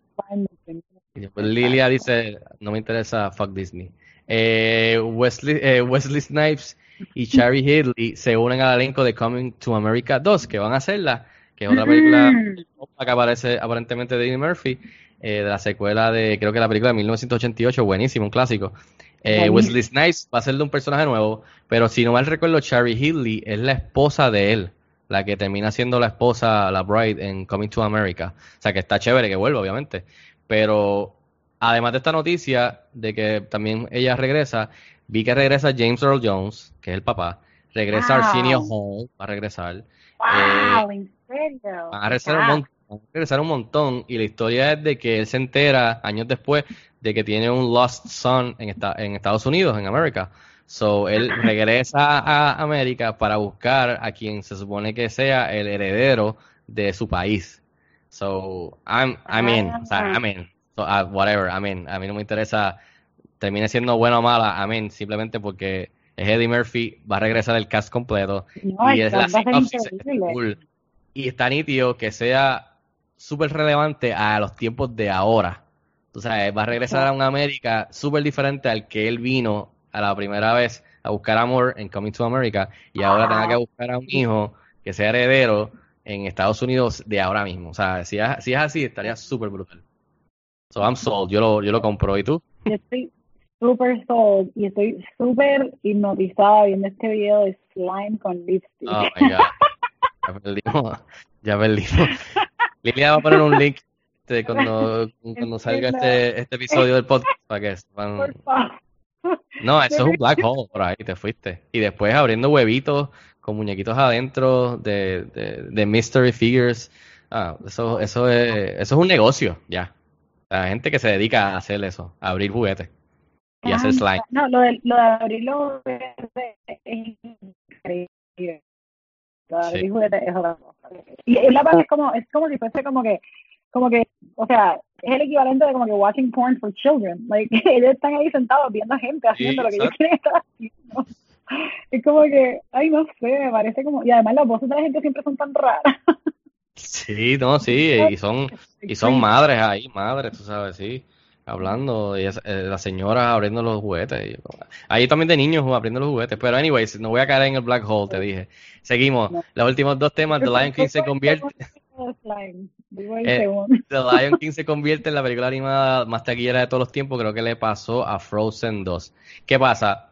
Esto es medio whatever touchy porque ni mismo Disney eh, afirma que hizo esta hazaña porque está el eh, todo el debate de que is it The Lion King de verdad un live action adaptation cuando en verdad es animación de CGI.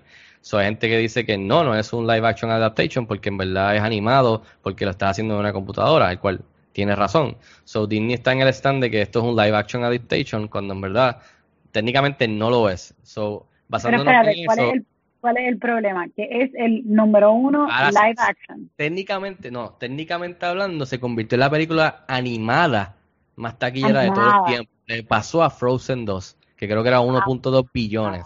Y ahora tiene como 1.3 billones porque pero obviamente es animada, porque o sea, no es como que pusieron ahí a los leones. Exacto. So, técnicamente hablando, es animada. Sobre el, el, el, el récord nuevo, en verdad sí es legit. Pero siempre se ha presentado como un live action adaptation. Como que si fuera real, porque como han estado haciendo Aladdin, y han estado haciendo todas Sí, estas películas Maleficent.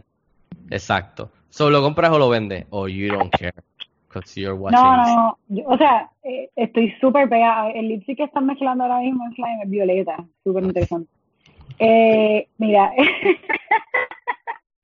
lo compro, lo compro porque sí, es animada. Aunque Disney diga que no compro que Disney dice que no es animada, porque obviamente es animada, porque los leones no están actuando. Así que lo ¿La, compro la llegaste a ver? la cifra. No la he visto todavía, en verdad. Esa era una película que creciendo te, te gustaba. Fíjate, cuando salió, la, yo no sé por qué, Lion King, como que a mí, yo creo que porque no eran seres humanos, y yo creo que cuando yo era chiquita, yo no era tan into animals, como que ahora a mí me gustan los animales mucho, de hecho, yo, yo soy vegana, o sea, yo amo los animales y no les quiero hacer daño, más que todo por el medio ambiente, pero en verdad como que amo los animales, de chiquita como que no me importaban mucho, entonces en las películas, como que si yo no veía seres humanos, como que me, me daba lo mismo. Ok. A mí esa es de mis películas favoritas. y la- está buena, en verdad deberías verla. Está, está, está, es bien ver. impresionante los visuales. Nada más que por eso Sí. vale la pena verla para Y diferenciar.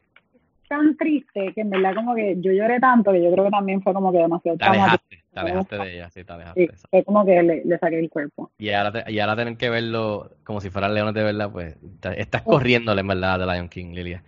Eh, y el último tema es Disney, que Disney le ha ido tan bien con Aladdin, con la, la adaptación live action que estuvo, que, que todavía quizás está en cines, pero se estrenó hace meses, que están pensando desarrollar una secuela a esta película de, de, de Aladino, la primera. El cual no es nada nuevo, porque yo, si no mal recuerdo, hicieron dos películas más, ¿verdad? Creo que Re- The Return of Jafar Ah, Return of Jafar. y la ajá, tercera of que y la tercera ajá, y la tercera que yo, yo creo que en la segunda Robin Williams no, no formó parte, creo. No. Y en la tercera regresó para la tercera, si no me equivoco. No me recuerdo el título de la tercera, pero sí que sé que hay tres. Este, ¿qué te parece? ¿Compras o vendes que Disney vaya a hacer un sequel de Aladino? Ya que también hizo otra, es otra película que hizo un billón de dólares en la taquilla y le ha ido muy bien, que Sí, quizás pero pueda... le fue bien el live action. Sí, por eso, le ha hecho más de un billón, todavía está en cines en algunos lados y por eso es que ellos están pensando como que, wow, nosotros no pensábamos que iba a ser tan successful comparada con Lion King, que ellos como que, they were banking on it, Claro. como que, que es un clásico, o sea, Ah, pues pero sí. Full lo compro. A mí me encantaba Return of Jafar, yo la veía también un montón. Yo la tercera que fue Aladdin and the King of Thieves, no me encantó. sí. Eh, ¿No la has visto tampoco? Y es que me dijiste que esta película era... No, en verdad no he visto ninguna are película. Estoy sincera, no he ido al cine hace tanto tiempo. ¿Cuál fue la última película que viste, Lilia? Bueno, creo que me recuerdo que vi Titanic, ¿fue? ¿O Avatar? Te vas a reír un Avatar. montón, te vas a reír. No, te vas a reír porque la última película que vi fue el Día de las Madres con la mamá de mi novio, eh, que vino a visitar Los Ángeles y fuimos a ver Palms, la de Diane Keaton, que, que es de Oh viejitas que God, de las cheerleaders en el sitio. Que está chévere, que está chévere, pero en serio, de todas las opciones que tenía, fuiste Palms. Y fuera. con eso terminamos la sesión de Buy or Sell. Vayan a ver Palms con, con la leyenda de Keaton. Yo lloré, lloré un montón, by the way. Así que nada, vamos a terminar este episodio con terminando la entrevista que hicimos ahorita, pero más con los likes. Dime cinco eh, películas favoritas tuyas. Rápido, esto es rápido. Diablo. em, ay, no, mucha presión, mucha presión. No, ¿Qué no, te dije ahorita? Rápido. Ah, No, ok. Babel, ok. Babel, eh, Spotlight, eh, em, em, em, eh, carajo. ¿De género? ¿Cuando eras pequeña o de adulta? ¿no? O sea, Bueno, sí, yo creo que tenemos que meter ahí Forrest Gump nada más por el trauma. Forrest Gump, ok, tres, dos más. Este, déjame ver, tío, todavía sea y Postino, sí. Dos más. ¿Y Postino? ¿Cuatro? Este, déjame pensar rápido. Eh, ah, eh, The End of the Tour. The End of the Tour. Esa es la de... Ay, sí, otra vez. ¿Cuál? Es sobre la historia de David Foster Wallace. The End of the Tour. Salt of the Earth es un documental, so- es, bueno, Salt of the Earth es como documental, porque en verdad es que hay un montón de documentales, pero Me, nomás me suena, me suena. por segunda vez, y es, este, es el documental sobre la, la vida de Sebastián Salgado, que es un fotógrafo que amo. Ah, me encantó, ¿sabes qué me encantó? Private War, que es reciente. ¿Cuál? ¿Perdón? A Private War. Ah, esa es, esa es muy buena. Esa es con... Con la de Gone Girl. Este, ay, se me olvidó el nombre. ¿Verdad? La otra película es la de, este, es de Matthew Heineman, que es un director que a mí me fascina, con Rose Pike. Con Rose Pike, la de Gone Girl, sí. Es buena, esa, esa película es buena. Incluso yo pensé que iba a ser más, más noise en, en awards, en el award season del año pasado porque es- ella estaba sonando mucho para, para Best Actress. Pero después no, como que se fue disminuyendo el, el noise. El trabajo de ella fue maravilloso en esa película y la, y la, o sea, y, el- la película es buenísima. Y volvemos a ese género que te digo, que tú sabes que es it's based on, I mean, I love narrative, que es basado en, en real events. Y obviamente esta película, o sea, mi sueño es ser corresponsal de guerra. Esta película me llegó bien profundamente al corazón. O sea, ahí tienes tus cinco películas para que tengan una idea. Dime tres actores, perdón, cinco directores favoritos. Ya me dijiste Greta Gerwig. Sí, te dije Greta Gerwig, te dije Cuarón, este, definitivamente Stanley Kubrick es top, top, top. Nice. Mm, yo creo que todavía yo te puedo decir Almodóvar, como que las películas de Almodóvar siempre... eh, La nueva de él, Dolor y Gloria, está bien buena. Sí, y este, mm, y Christopher Nolan. Nosotros aquí le decimos Papá Nolan. Papá Nolan, Papá Nolan, Dan Aronofsky, sí, sí, no, Christopher Nolan. Mira, entonces, tres actores favoritos. Eh, actores favoritos. Uh, okay. Y no puedes decir Ah, Javier Bardem. No, no, no. Actores hombre o mujer o los dos. No, te- primero tres actores y después tres actrices. Ok, tres actores favoritos. Mm, En verdad como que última... Ah, qué difícil. Últimamente, en verdad, como que amo a Timothée Chal- Chalamet, aunque mi mejor amiga me va, a, me va a matar porque ella dice que él es de ella, entonces cada vez que yo posteo algo de él, ella se encoja como si fuese novio de ella. Esa última película que él hizo, a mí me, me encantó, fue de mis favoritas y me destruyó, de verdad que la que hizo con, con Armie Hammer.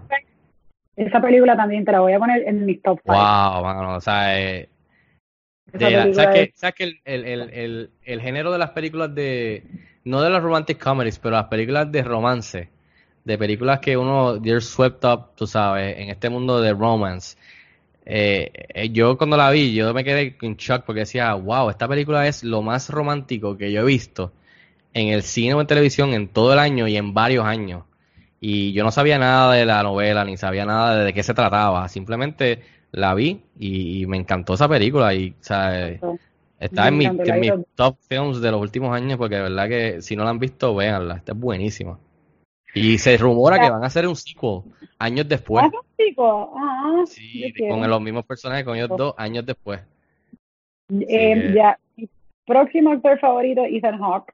eh, o porque sea, en verdad tengo que quitar un par de películas ahí de mi top 5. todas las películas de Before. Before Sunrise. Y la trilogía completa. son La trilogía completa y ojalá puedan hacer una cuarta cuando sean más viejitos. Ojalá. Buenísimas las tres. Y Voy a, voy a averiguar, voy a averiguar, voy a ponerme a investigar a ver, a ver. ¿Tú has escuchado algo o lo dices así por gusto? No, lo digo así porque sería, o sea, I mean, hello. Cada ciertos años se reúnen y lo hacen, y lo hacen a escondidas. De repente Él salen, ah, él es- esto en dos días. Y tú como que, seriously? What? Awesome. So, de que lo pueden hacer, lo pueden hacer. Yo lo que digo como, hopefully, no les pasa nada a ninguno de ellos. Y puede- pueden hacerlo quizás. Sí, yo quiero que lo hagan. Es Sí, porque cada, es, que- es que es que está brutal porque sabes, es su, las relaciones cada cierto tiempo, sabes, y vi- visitar cómo está esta pareja en 10 años más, sabes, sería ideal. Yo, yo he tenido varios días en mi vida que las veo las tres así back to back y es como que mi corazón no puede bregar. Una película super, otras, otras películas que son súper románticas y realísticas y súper honestas, o sea, que definitivamente si no la han visto, pónganse a verla. Es lo más Eh, bello que hay. O sea, yo no puedo, yo no puedo, no puedo- no- una persona no debería atravesar su década de los 20 años sin haber visto, o sea, por lo menos Before Sunrise. Like, Definitivamente no, y, y por lo menos, y por lo menos en el concepto de estar en una relación y llevar tiempo con alguien, yo la manera que yo las vi fue, yo creo que fue perfecta porque ya cuando llegué a la tercera, yo me podía identificar, o sea, estar casado, llevar tiempo con la persona, tener hijos, eh, no al nivel de ellos, pero, eh, o sea, que me pude relacionar bastante y es como que una perspectiva diferente, otro layer a la película, que anyways tú puedes disfrutar anyways si estás single o eres jovencito en los 20s, pero que aprecias si vas un, quizás un poco a la par con la historia de ellos, pues la vas a apreciar más todavía porque tiene diferentes layers. So, anyways, estés single de jovencito, estés en high school o estés en la universidad o estés casado, seas un viejo, mira la el- película, mira la trilogía, exacto. Mi Este, tercer actor favorito yo te diría que es Gael García Gael Bernal. García Bernal, buenísimo, sí. Y te puedo dejar añadir si quieres a Diego Luna, si te gusta, no te gusta. Sí, en verdad como que para mí, yo Te voy a dejar el combo, es sí. que somos un dúo, o sea, si me dejas entrar. Te lo voy a dejar entrar al dúo, exacto. Exacto, gracias, gracias. Gael y Diego. Exacto. Eh, dame tres actrices entonces. Tres actrices. Eh, wow. Eh, increíble que sabía que me ibas a preguntar esto y como que I can't picture it right now. Em, Tilda Swinton, Muy buena, tremenda. actriz tan maravillosa. Ujú. Eh, déjame pensar, déjame pensar. Actrices que me encantan. Qué raro que no has dicho rápido Meryl Streep, que sé mucha gente lo dice rápido. Sí, pero como que X, o sea, como que, ajá, obviamente Meryl Streep. Ah, pero- tirándole shade a Meryl. Mm. Natalie Portman. Natalie Portman. Ah, buenísima. Em, Natalie Portman, estoy pensando que he visto así como que todo moving, sobre todo reciente. Buenísimo. Eh,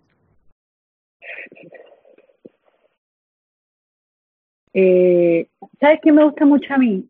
Que como que creo que en todas sus películas he amado tanto como que quién es. Bueno, te voy a decir dos. Una es Kate Blanchett y la otra es Frances McDormand. Ok, te voy a dejar que entres a Frances McDormand, lamentablemente a Kate Hudson no.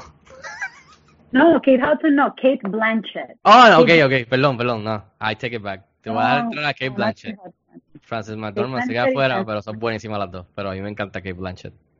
Las dos buenísimas. Las dos son como que, como que Sí. las puedo ver, ¿sabes? No, forever. Blanchett está ridícula, ¿verdad?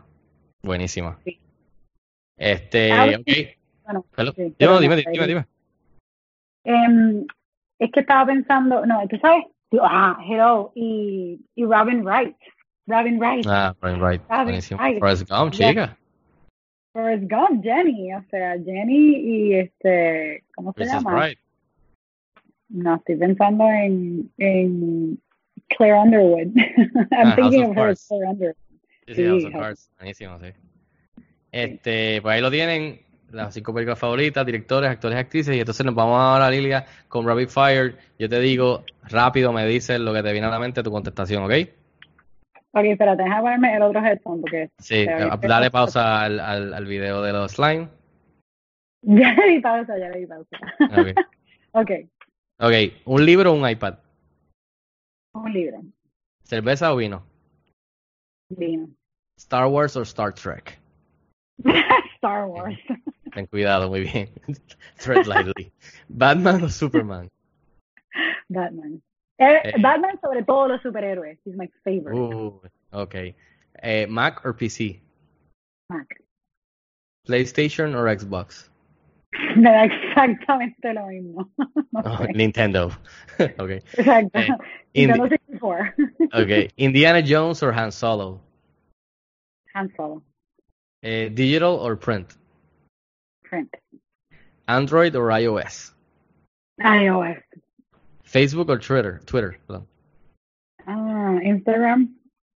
Ok, Instagram, ok. No, fíjate, no. Tienes que decirme Facebook o Twitter. ok, en verdad, lo que pasa es que Facebook, Facebook o es- Twitter. ya. o Twitter es como que el demonio se inventó Twitter. So, Twitter. Ok. ¿Michael Jordan o LeBron James? Ten cuidado. Diablo, mi hermano me va a fucking masacrar. LeBron. Pico has left the chat. En verdad, I just did it, I just did it para joder a mi hermano porque yo sé que lo va a escuchar. Pero en verdad, eh, no, no, no, Michael, Michael, MJ. Ok, en cuestión de cómics, DC o Marvel. Mm, I just know more Marvel. Ok. Ricky Martin o Robbie Draco Rosa. Mm. Uh, no sé, lo pusiste bien difícil, yo amo a Robbie. Ey, a Ricky se va a sentir mal. Mm. No, yo amo a Ricky porque como en verdad conozco a Ricky, no conozco a Robbie. Y amo a Ricky como que No lo puedes arreglar, dijiste en mi Robbie. vida. No lo puedes Y arreglar. después Robbie, como You? que... la Sorry. Robbie. Robbie, Robbie, Robbie, Robbie, Robbie, Robbie. That boat has left. Eh, Robbie. Instagram o Snapchat. Instagram, I don't Ah, exacto. Ryan Gosling o Ryan Reynolds. Oh, fuck, Ryan Gosling for sure. Pero ahora, antes lo hubiese dicho diferente. Ryan Gosling ahora está se, hot. mi esposa se muere por Ryan Reynolds. Y en los Critics' Choice tuve la oportunidad de ver like, a un pie a Ryan Gosling y se estaba muriendo también. Ah, Y no, es que ese hombre es espectacular. Sí. Ese hombre, ese hombre, si yo me lo encuentro, no me voy a parar de mirar. Pero a mí me tripe, Ryan Gosling es buenísimo actor, pero a mí me encanta Ryan Reynolds por el, por el sentido del humor que él tiene on Pero camera. tú sabes que camera, exacto. ¿sabes? Y he Es de escuchado, Van Wilder, ¿sabes? Me encantaba. he escuchado que Ryan Gosling es medio pendejo. Nunca lo he conocido, pero No, no sé, no sé, no sé. medio... Es medio más seriecito, sí. Se, ve bien buena gente. Y Ryan Reynolds siempre está vacilando. Pero Ryan Gosling no. Ahora, Es más serio. Bradley Cooper se acabó. Ah, mi, mi esposa lo vio. Porque la película estaba allí, Lady Gaga y él por, por la película de. Ya no sé, me fue el nombre ahora. Where a Star is Born. Sí, A Star is Born, buenísima. Y estaba. Mi, mi esposa gozó más que yo, en otras palabras, para los que están escuchando. Los Critics' Choice Awards, mi esposa gozó más que yo. Porque estaban nominados todos los Evos. ¿Sabes lo que me dijo? Me dijo, yo le dije, ah, ¿te gustó la experiencia? ¿Quieres volver el año que viene? Y me dijo, no sé, quiero ver quiénes son los nominados. Y yo, ya lo que sucio. ¡Wow! Que si, si, si no estás nominado en los Evos, no vas. Y yo, wow. Este, wow. super funny. Anyways, seguimos. Rolling Stones o los Beatles. Damn it. Eh, okay. Sinceramente, I just know the Beatles. Yeah. Muy bien, muy bien. No, no, los dos son buenísimos. Estas son preguntas que di- o sea, no son fáciles. Es como que Como claro, esta pregunta. Is still relevant. Tú Sí, sabes, claro. como O sea, estas preguntas son súper difíciles. Como, por ejemplo, NSYNC o Backstreet Boys. Anda pa'l Ten carajo. cuidado porque se te puede ir un montón de followers. yeah, right. Eh, in sync. Muy bien. JT. Muy bien, JT. Eh, ¿Team Captain America o Team Iron Man? Mm, I kind of like Iron Man more. Ok. Esta es bien difícil. Esta es de los Chris's. Chris Hemsworth, Chris Pine o Chris Pratt. Y ya. Mm, eh. Eh, Chris Hemsworth. ¿Cuál? Chris Hemsworth. Hemsworth, ok. Eh, y las últimas dos, Blockbuster o cine independiente. Perdón, que pensé como que en Blockbuster Video. Ah, no, no. Eh, blockbuster, No, o sea, Summer Blockbuster Films, Big Budget, o sea, Hoopla, o Ah, cine independiente, Indie Films. Independiente 100%, indie 100%. Ok, y lo último, ¿ir al cine o quedarte en la casa streaming? Ok, eh, yo creo que ir al cine es bien importante, pero yo soy bien de mi casa, así que streaming. Muy bien, muy bien. Así que nada, eso fue Rapid Fire con Lilia Luciano. Eh, nada, ¿alguna recomendación antes de irnos que quieras recomendarles de alguna serie, alguna película, algún radio o podcast, comida, restaurante, libro que estén leyendo, lo que sea que quieras recomendarle a los que nos estén escuchando, que quizás no saben de eso y que quizás lo prueban y les gusta también, o sea, en cuestión de, de algo que estés eh, ahora mismo escuchando, como dije, leyendo, jugando, eh, que le quieras recomendar. Me lo pusiste bien fácil porque en verdad como que mi misión en esta vida es eh, convencer a más personas que no coman animales. Eh, es la causa número uno del calentamiento global, es la sobreproducción de animales, vacas, cerdos, whatever, you name it. Eh, la industria de los pollos es un desastre, hay mucha, eh, mucha crueldad animal, pero sobre todo el, el, el impacto al medio ambiente es peor que cualquier otra cosa que puedas imaginarte, transportación, eh, fossil fuels, whatever. The thing that you can really do to change, o sea, la cosa que puedes hacer para cambiar eh, y para contribuir de manera este, positiva, ambiental al planeta, es eh, probar una dieta vegana. I'm so serious. eh, leí un libro que se llama eh, Eating Animals, eh, que tan y tan y tan poderoso. O sea, en, las primeras 50 páginas ya yo había tomado la decisión que no voy a volver a comer productos animales. Mi hermano se pasa mandando fotos de pedazos de carne y de pollo, pero yo le digo, está bien, yo estoy haciendo lo mío. Así que nada, mi consejo, humanidad, si queremos sobrevivir, una de las primeras y más importantes cosas que se pueden hacer es probar una dieta o por lo menos reducir la cantidad de, de eh, carne, eh, productos lácteos, eh, que, y, además y además pescado también porque la industria de la pesca también eh, es sumamente eh, dañina al océano. So, that's my message. eh, wow. Eh, de verdad que todas las personas que han venido de invitados, que, que han dado recomendaciones, era la recomendación que en verdad es la que más importante y más sentido hace, o sea, comparado a recomendar cualquier otra cosa. So, eh, ahí tiene la recomendación de ella. Eh, nada, y con eso quiero darte las gracias por, por ser invitada en el podcast, por venir a hablar un rato de tu carrera, un poco a, hablar de tus gustos y de, de, lo que no te gusta, del cine, televisión, aunque a veces uno no tiene tiempo para ver el cine o, la televisión que uno le encantaría ver, porque está trabajando haciendo otras cosas, pero siempre está chévere sentarse un rato y hablar, tú sabes, de lo que te gustaba antes o lo que te gusta ahora y compararlo, hablar de lo que estás haciendo, lo que has hecho, así que te quiero agradecer de que por fin pudimos cuadrarlo, eh, que se repita, que vuelvas, vuelvas cuando quieras para darnos una, un update de, tu, de lo que estás haciendo, eh, cuando estés en Puerto Rico para salir y, y vernos, etcétera, etcétera, así que muchas gracias. Este... Gracias a ti, Chico. Me encantó esta conversación y gracias por la invitación y gracias por la invitación en el futuro porque definitivamente la voy a aceptar. Así que nada, si le puedes decir a los que nos están escuchando como de costumbre, a los que nos están escuchando por primera vez, dónde pueden seguirte, dónde pueden darle like o follow, buscar tu trabajo para verlo, eh, para que le digas sí, a ellos entonces dónde pueden buscarte. Mira, eh, yo estoy en todas las redes como Lilia Luciano con C, eh, at Lilia Luciano en Facebook, en Instagram, en YouTube, en Twitter. Eh, sean mejores seres humanos en Twitter. Twitter está lleno de odio. eh, no hacia mí, no hacia mí, nada más como que en general. Es como de un lugar donde se engendra lo peor, creo, de la humanidad. Pero, anyway, eh, me pueden escribir directamente. Yo, o sea, no es como que tengo una ahí, un following ahí absurdo de grande. O sea, que obviamente voy a ver los mensajes y se los voy a contestar. Estoy demasiado conectado, sobre todo en Instagram. Así que nada, por ahí seguimos hablando. Ahí lo tienen, este y también ah, y mis puede... historias están en Vimeo, casi todas mis historias Vimeo? las pongo okay. en vimeo.com slash Lilia Luciano, igual. Ah, pues perfecto, ahí lo tienen para que busquen el, trabajo que ha hecho hasta ahora. Eh, a nosotros, pues como ya saben, pueden este, suscribirse al podcast en iTunes, Spotify, SoundCloud y también en Google Play. Denle subscribe para que cuando hay un episodio nuevo, pues les deje saber y puedan escucharlo como este. También pueden suscribirse al canal de YouTube para video reseñas, entrevistas, etcétera, etcétera, en YouTube, bajo Cine Express. Eh, y en las redes sociales estamos en bajo Cine Express PR, que pueden buscarnos en Facebook, Instagram, Twitter, etcétera, etcétera. Y la página principal es Cine Express PR Com. A mí me pueden seguir en las redes sociales como Fico Canjiano. Gracias nuevamente a Lilia.